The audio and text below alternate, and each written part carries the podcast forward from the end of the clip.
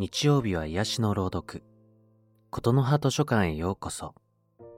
今週は R が担当させていただきます。よろしくお願いいたします。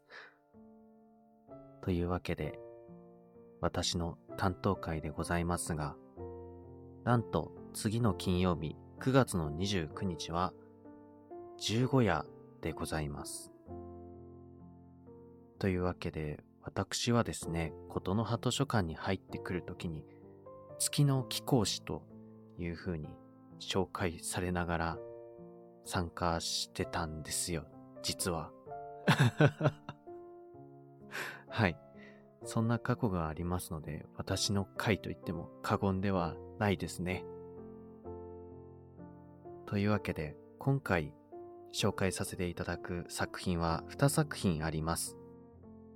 そんな R のための回ということでですね、私過去にネオチ枠を毎日やっていた時代がありまして、その時によく読んでいた詩を2つ紹介させていただきます。1作品目が青葉椿さんという方の月が綺麗な日はという作品です。この作品は毎日終了10分前に読んでいた作品でした。そしてもう一作品が、えー、ニナさんという方のまた君の声をという作品です。二作品続けてお楽しみいただければと思います。それでは、どうぞ。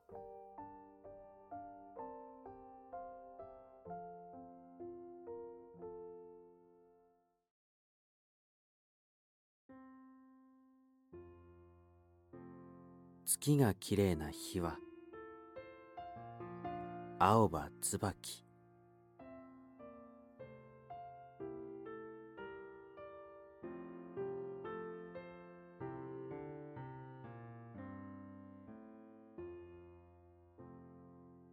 眠りたいのに寝つけない夜。何に対しての不安なのかわからない。でも心がざわついて落ち着かない。何かが不安なんだ。何もないのに不安なんだ。心が寂しがっているのか。体が人肌を求めているのか。何が不安なのか。何を求めてるのか自分がわからない。でもそんな眠れない夜にふと窓の外を見てみた。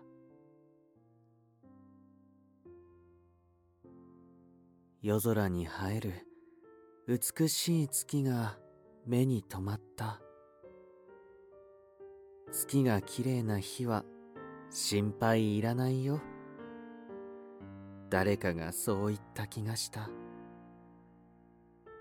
こんなに満月が綺麗な夜に何か起こるわけない。大丈夫だよ。安心してゆっくり眠ろう。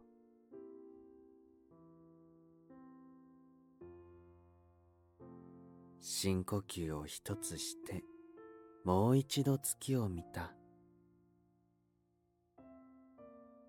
夜空に一つ輝く満月は優しく見守ってくれているように思えてちょっと心が落ち着いた。きっと大丈夫。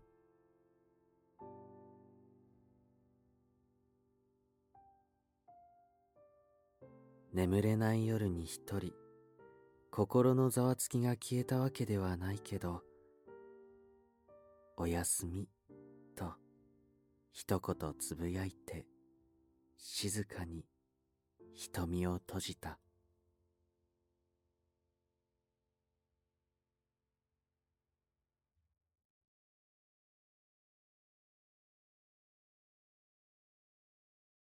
また君の声を。みな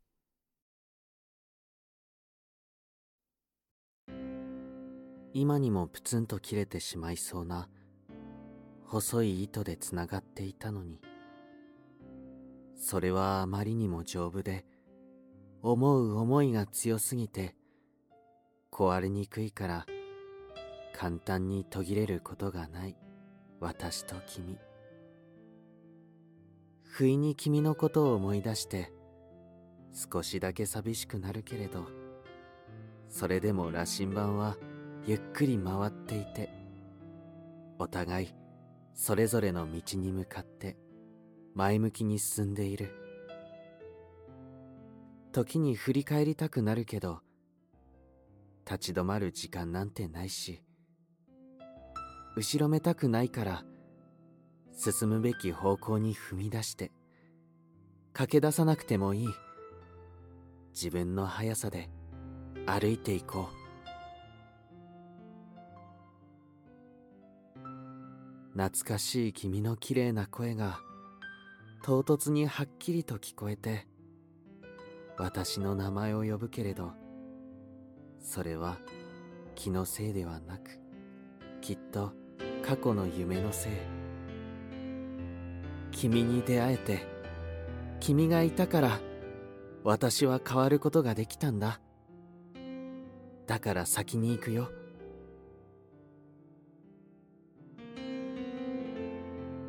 戻ってきてほしいとは言わない。君が笑顔でいてくれたらそれだけでいいから。いつまでも幸せでいてねと強く願ってるよ。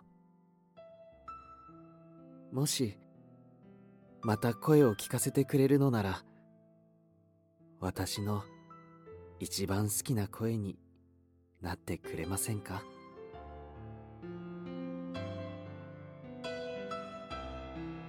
ずっとなんてないと思っていたはずなのに。君の声君との大切な思い出は私の中でずっと残っているよ。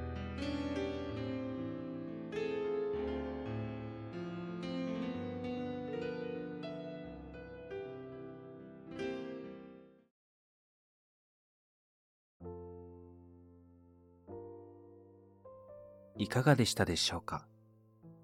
青葉椿さんの月が綺麗な日は、そして皆さんのまた君の声をでした。